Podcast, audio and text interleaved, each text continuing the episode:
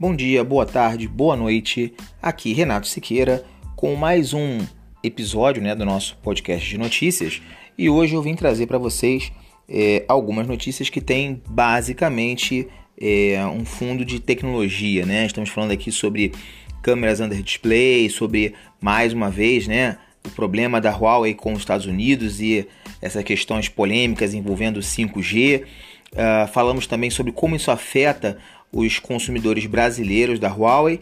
Tá? Também falamos aqui sobre uma coisa que aconteceu essa semana, né? invasão é, do smartphone do ministro da Justiça Sérgio Moro e sobre é, o que, que a, a, a, mídia, né? a grande mídia, tem falado a respeito desse assunto, né? inclusive é, dizendo, culpando aí alguns veículos de mídia né? que não apuraram corretamente é, a questão, colocando a culpa é, dessa invasão no aplicativo Telegram, que todo mundo que usa sabe que é o aplicativo mais seguro do mundo. É, também temos aqui uma reclamação dos usuários, né, uma ameaça dos usuários em abandonar o WhatsApp é, em relação aos planos da plataforma de inserir publicidade a partir do ano que vem. E também temos aqui detalhes a respeito do sistema de Wi-Fi gratuito do Google que acabou de chegar ao Brasil. Fique com a gente e não perca nenhum segundo do nosso podcast de notícias. Um grande abraço.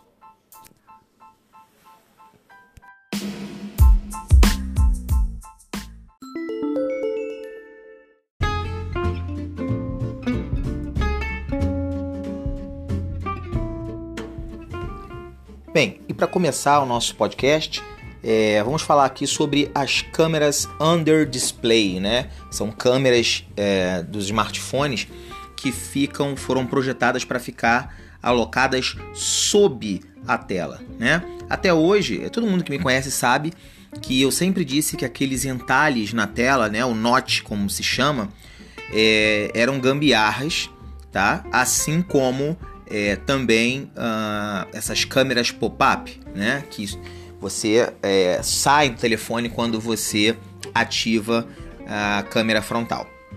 A Xiaomi, é assim como a Oppo, né, já vem desenvolvendo, testando né, e, e pesquisando é, a tecnologia de câmeras sob a tela, né? ou seja, em um, um, um lugar da tela, né? essa tela ela é preparada especificamente para é, permitir a passagem de luz através da tela, de forma que os sensores, é, incluindo a câmera, possam funcionar através da tela e não acima dela, como nós temos visto até hoje, tá? É, me parece, né, que esse lançamento pode não estar muito longe.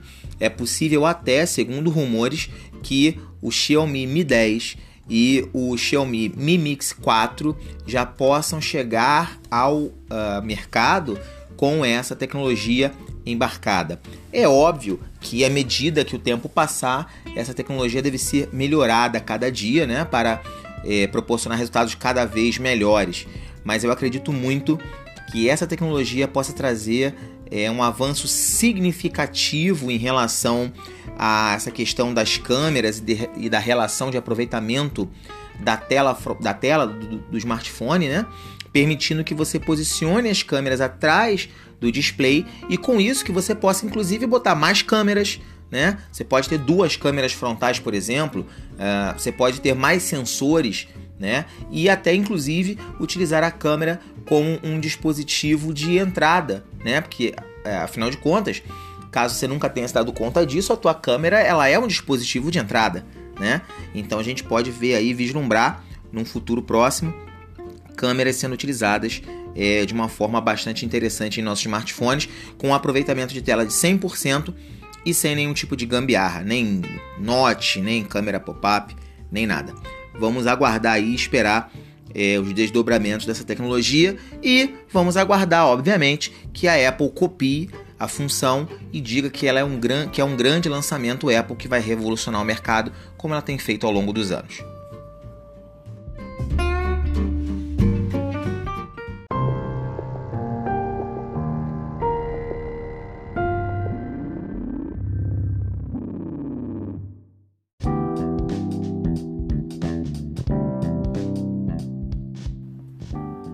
Agora, continuando o nosso papo sobre tecnologia, vamos falar da Huawei, né? O Huawei, empresa chinesa que é, recentemente aí se envolveu ou está envolvida num, num grande imbróglio aí, num grande problema, um embargo comercial monstruoso que foi levantado é, pelo presidente Trump contra a Huawei e sob a alegação de que a Huawei estaria praticando espionagem contra o povo norte-americano. Bem, é, tecnologia, antes de mais nada, é um fenômeno sociocultural, ok? É, e esses embargos econômicos é, nem sempre eles são o que parecem. Para quem está acostumado com essas temáticas, para quem é, é, navega nessas temáticas há muitos anos, é, basta uma pesquisa muito rápida e muito simples para saber que na verdade esse embargo não tem nada a ver com espionagem, mas tem tudo a ver com é, domínio comercial.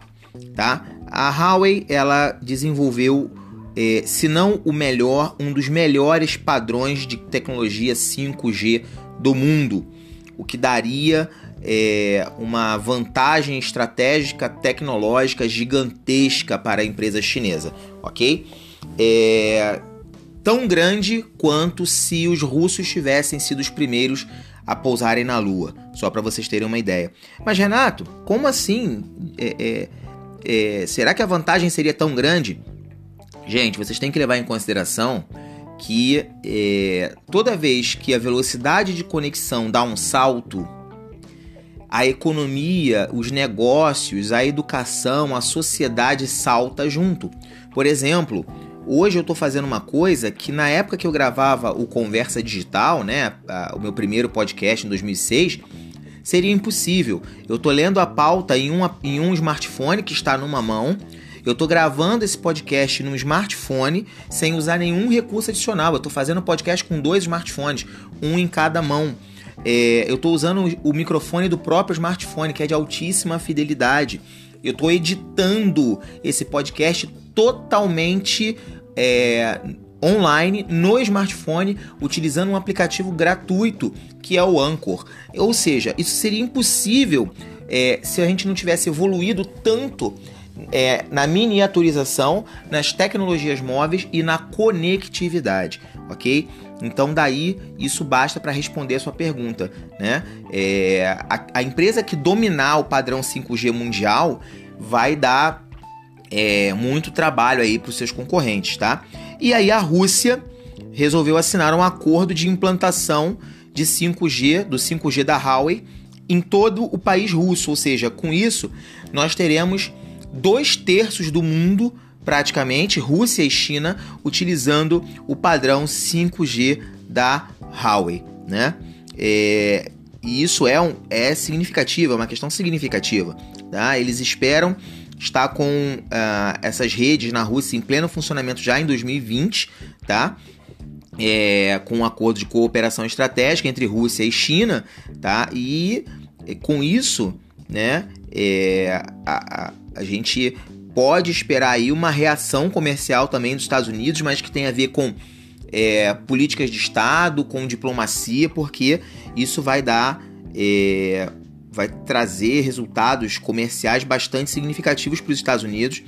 E é bom que o Donald Trump sabe o que tá, saiba o que está fazendo, porque é, certamente essa aliança entre Rússia e China é, não vai ser brincadeira. Vai ser. Os Estados Unidos vão enfrentar por conta dessa decisão do Trump, vão enfrentar uma, eu diria que uma situação bastante desfavorável do ponto de vista de tecnologia, tá? A Huawei hoje, né, com, com a tecnologia 5G e com todas as patentes, né, são 16 mil patentes relacionadas ao 5G, a Huawei hoje é a líder mundial em pesquisa 5G e infraestrutura para esse setor. Então eu acredito que os Estados Unidos cometeram um grande erro ao é, levantar esse embargo contra a Huawei. E vamos esperar para ver no que, que isso vai dar. Mas que certamente vai dar problema, isso eu não tenho a menor dúvida. E o Donald Trump cometeu um erro gigantesco ao fazer isso. Mas essa é a minha opinião. E como eu não sou cientista político e nem especialista em economia é, é, internacional, Então eu prefiro ficar aqui com meus achismos. Eu acho que foi um erro essa decisão e eu acho que o mercado norte-americano e o mercado mundial, na verdade, vai sofrer severas consequências em relação a essa escolha do presidente Donald Trump.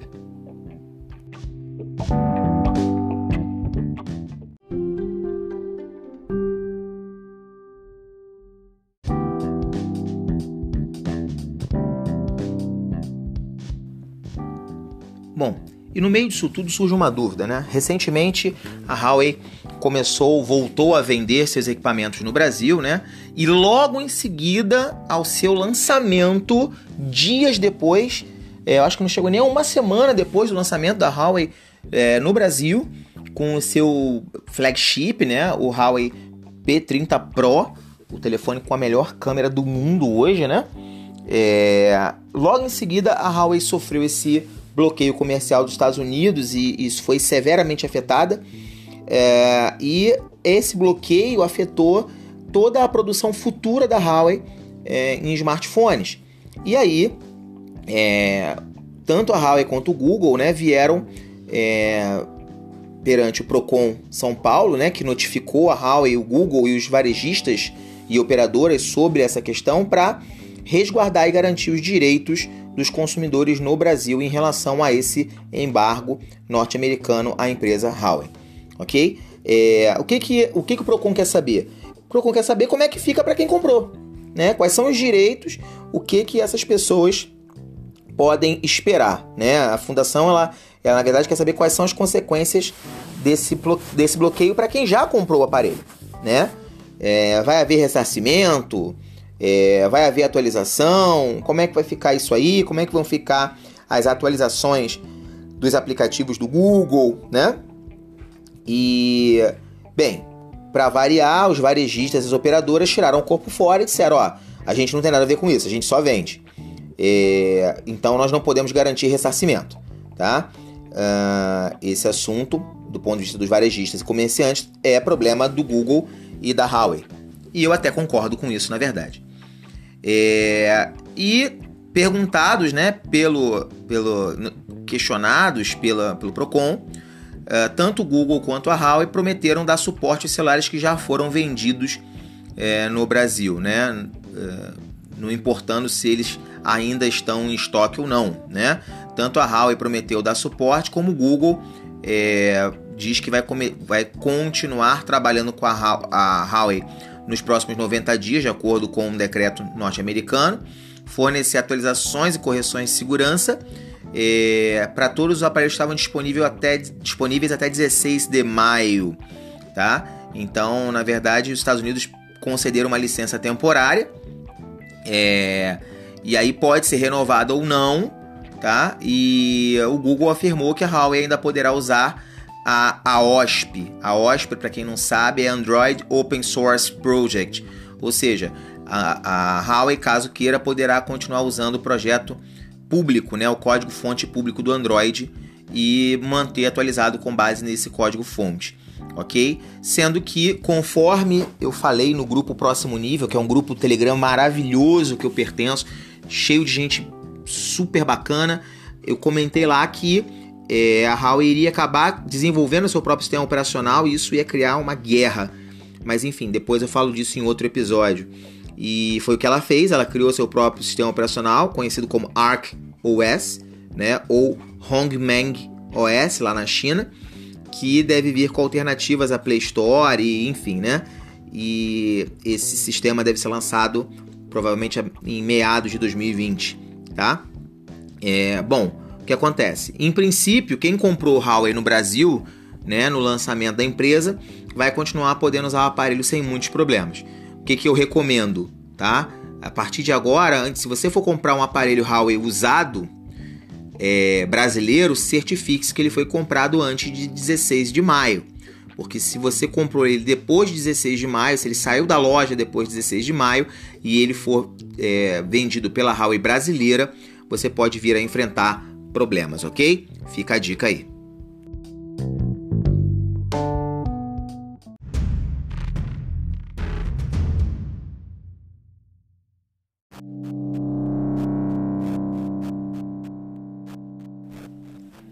Bem, falando de treta, falando de tecnologia, falando de smartphone, é, recentemente aí é, houve a notícia de que é, hackers teriam invadido o celular do ministro Sérgio Moro e feito uso de aplicativos de mensagem do ministro por até seis horas, né? Segundo consta.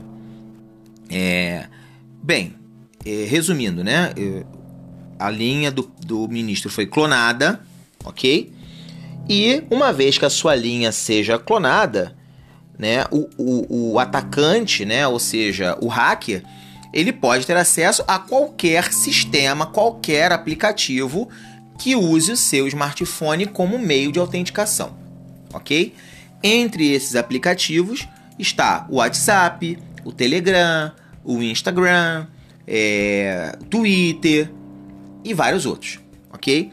Mas é, uma das coisas que eu vi que me deixou bastante irritado, bastante chateado, é, tanto que eu fiz várias manifestações na internet, no meu LinkedIn, no meu Facebook, nas minhas páginas, contra a revista Veja, foi que é, o estagiário que escreveu a reportagem para a revista Veja diz que a invasão se deu através do aplicativo Telegram.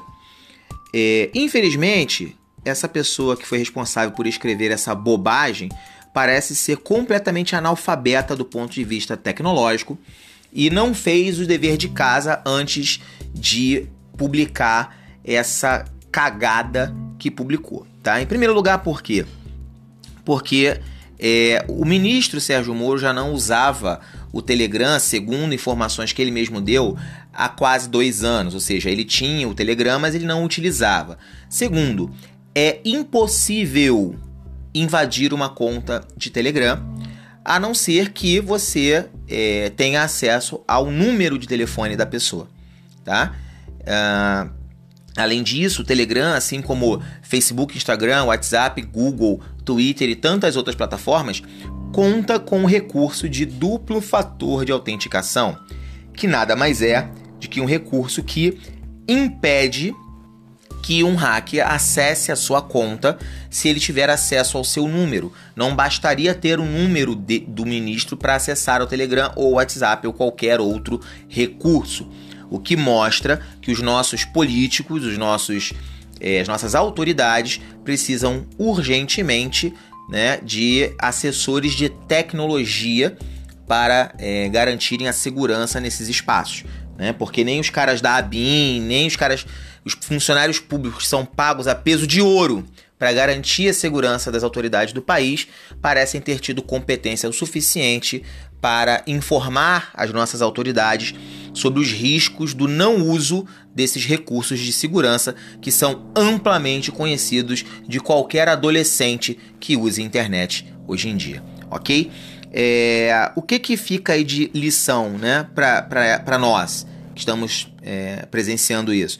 primeiro lugar, é, gostaria de fazer aqui uma, uma defesa do Telegram, tá? Para quem está ouvindo esse podcast, pode ser que você esteja ouvindo no Telegram ou não, mas fica aí uma defesa. Em primeiro lugar, o Telegram é o aplicativo mais seguro do mundo em relação a acessos indevidos. O seu criador, Pavel Durov, é um, um rico bilionário russo que decidiu que iria lutar contra a privação de liberdade e também contra a invasão de privacidade das pessoas, é, investiu da própria fortuna para criar um programa é, que fosse praticamente inexpugnável do ponto de vista é, de privacidade e liberdade de expressão, ok? É, para você acessar o Telegram de alguém, você precisa ter acesso ao telefone dessa pessoa. E se essa pessoa ativar o, o duplo fator de autenticação, aí mesmo é que provavelmente você não vai conseguir fazer esse acesso, ok? É, então existem camadas e mais camadas de proteção à sua conta. O Pavel, né, o Pavel Durov, ele foi banido do próprio país de origem da Rússia porque ele não quis colaborar com as autoridades russas, fornecendo a essas autoridades portas de acesso privadas, né, backdoors, né, no, no dialeto nerd, né, vamos dizer assim, ele não forneceu essas portas de acesso às autoridades para que as autoridades pudessem invadir a privacidade dos seus cidadãos.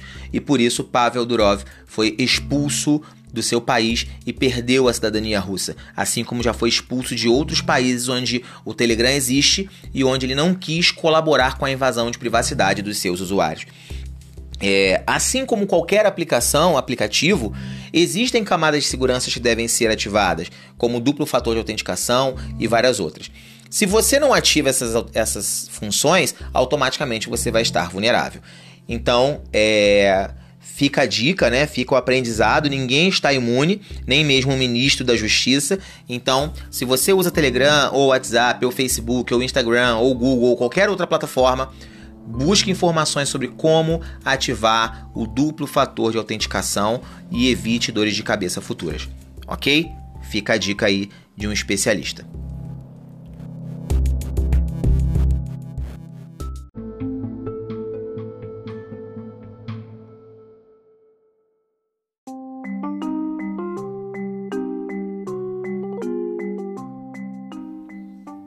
Bem, e como eu falei de WhatsApp é, bloco anterior, é, vamos continuar falando do WhatsApp aqui com uma ameaça né, que os usuários estão fazendo, pois é, foi anunciado que provavelmente a partir de 2020 o WhatsApp passará a bombardear os seus usuários, que são mais de um bilhão e meio de pessoas, é, pessoas, empresas, profissionais liberais, enfim, com conteúdo potencialmente inoportuno.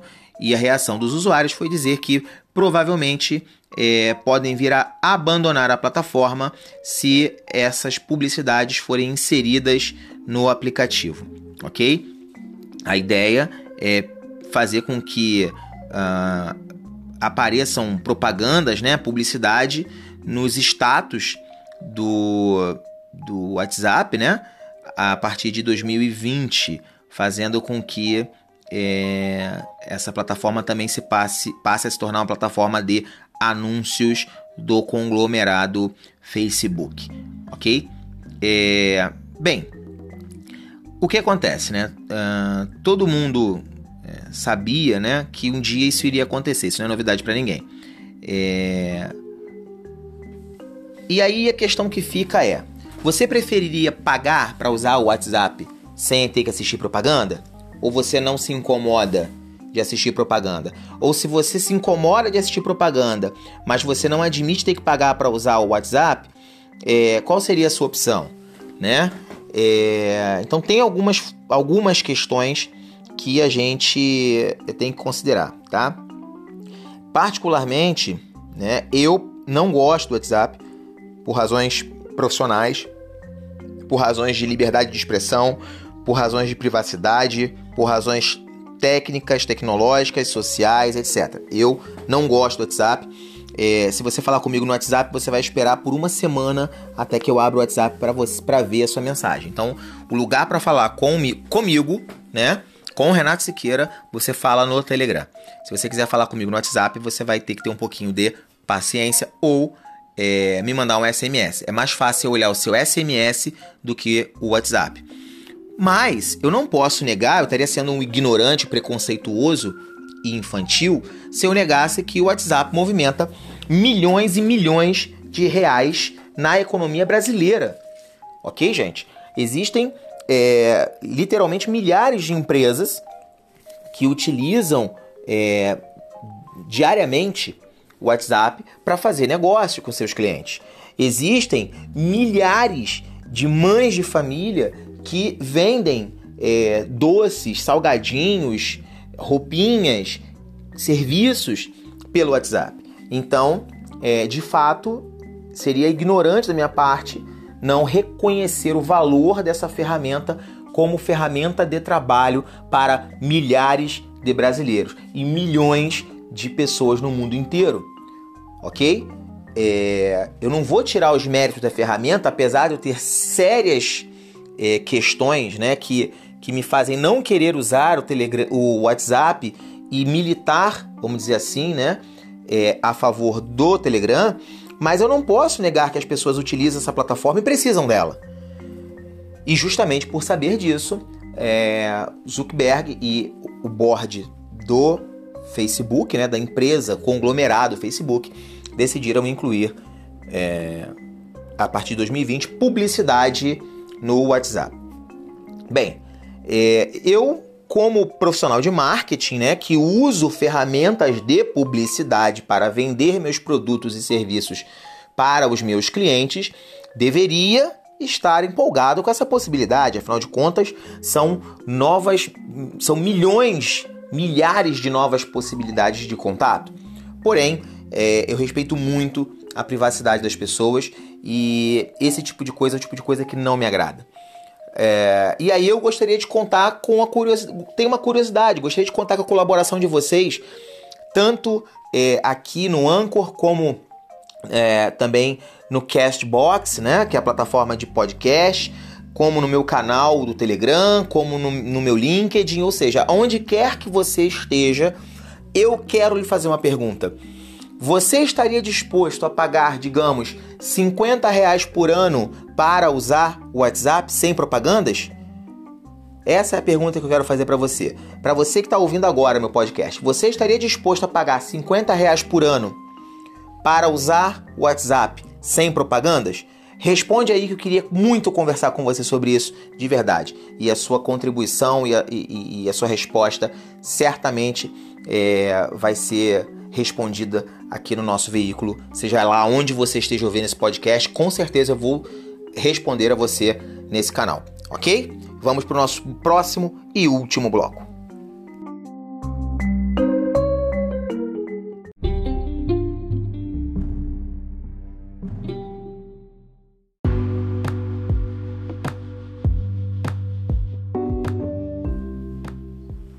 E para terminar essa edição, vamos falar aqui sobre um serviço do Google que está chegando ao Brasil, né, que é o serviço Google Station, que é uma plataforma de oferta de Wi-Fi rápido e gratuito do Google. Está chegando ao Brasil, é, na cidade de São Paulo, que será a primeira a receber essa tecnologia, com mais de 80 pontos é, instalados pela cidade de São Paulo em funcionamento ok? Esses pontos foram instalados em locais públicos, né, como praças, parques, estações de trem, enfim, locais com é, muita circulação de pessoas, tá? E o objetivo é, é fornecer internet, tá?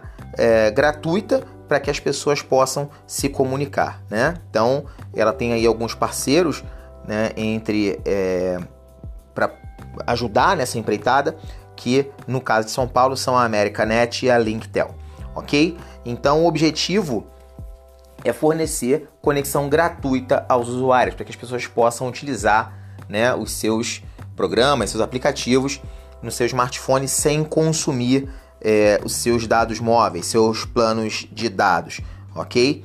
É, e tem esse programa, né? O Google Station está presente já, tem mais de mil pontos de acesso uh, em vários países como Índia, Indonésia, México, Tailândia, Nigéria, Filipinas e Vietnã. Tá? O objetivo, segundo o Google, é uh, facilitar o acesso à internet de qualidade em países emergentes, né? Ou seja, favorecendo aí países como o Brasil, por exemplo. Bem, você deve estar me perguntando, deve estar falando assim agora nesse momento, né? Ou você está dizendo, nossa, como o Google é bonzinho, está dando conexão de graça para as pessoas.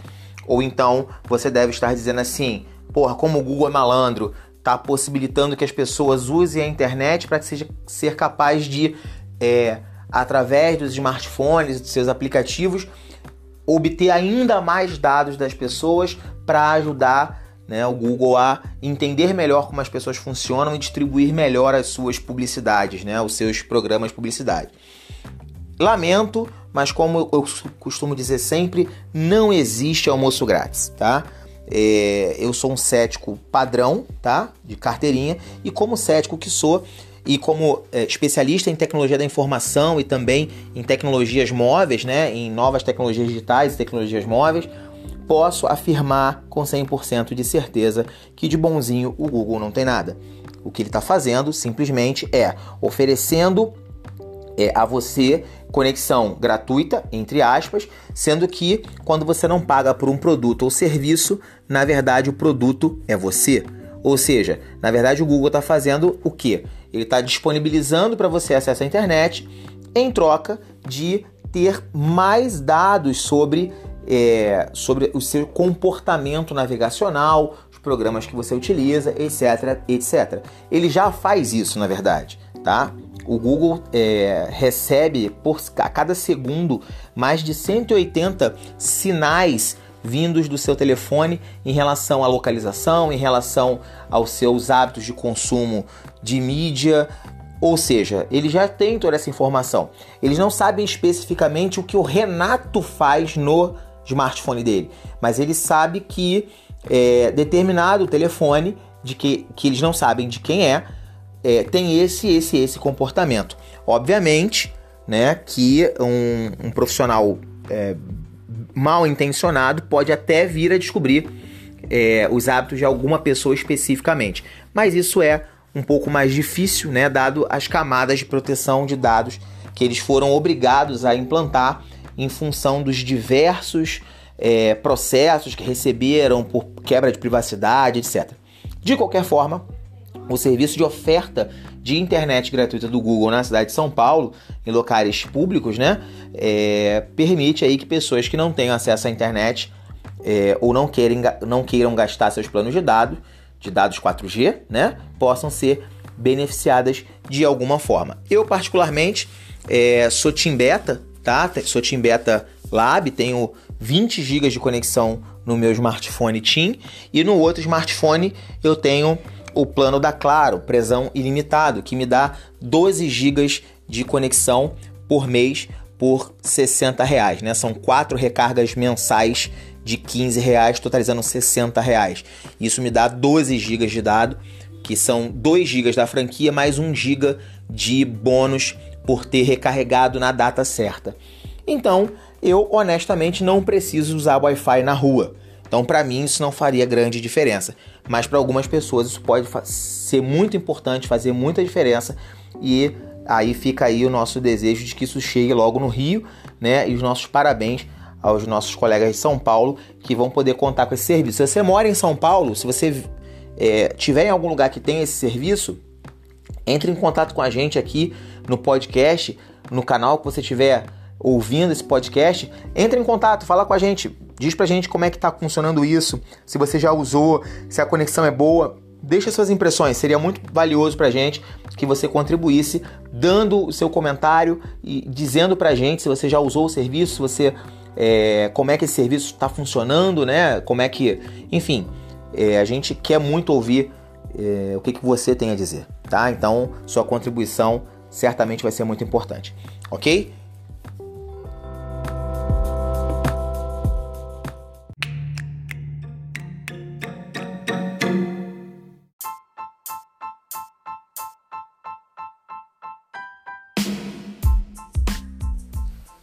Então é isso, pessoal. A gente vai ficando por aqui com esse episódio. Em primeiro lugar, eu gostaria de agradecer muitíssimo a quem ouviu o episódio, né? A quem esteve com a gente aí. Gostaria muito de pedir a você que você dê a sua opinião. Esse, esse podcast está sendo produzido no Anchor, mas ele é, vai subir, ser, ser é, enviado também para o Castbox, que é uma outra plataforma incrível de podcasts, onde eu sempre coloco os meus episódios e também vai ser enviado para as minhas redes sociais, né, para o meu canal no Telegram, enfim. Então, aonde quer que você tenha tido contato com esse podcast, se você ouviu o podcast, gostou, não gostou, se você quer dar uma sugestão, se você quer sugerir uma modificação, é, enfim, dê a sua opinião, colabore, construa, me ajude a construir um veículo melhor, um podcast melhor. Se você acompanha meu trabalho e gosta das coisas que eu trago e gosta dos assuntos que eu falo, muito obrigado. Me ajuda a construir mais, me, me ajuda a perceber melhor o que está funcionando, o que não está. Com a sua contribuição, certamente esse espaço vai crescer cada vez mais, o meu trabalho vai ficar cada vez mais profissional, cada vez é, mais aderente às suas necessidades e cada vez é, vai ficar mais com a nossa cara. Né? Eu sou um cara que falo sobre educação, cultura, novas tecnologias digitais, mobilidade, negócios, empreendedorismo. E dentro desse bolo, né, que envolve tudo isso, é, tem muita gente. E eu quero, eu sei que eu não vou conseguir agradar todo mundo, mas eu vou sempre tentar fazer o melhor trabalho possível para agradar a maior quantidade possível de pessoas, ok? Então é isso, fica meu recado para vocês. Lembrem-se, tá? O importante é fazer. Fazer perfeito é impossível porque nem mesmo Deus agrada a todas as pessoas. Um grande abraço para vocês e até o próximo episódio.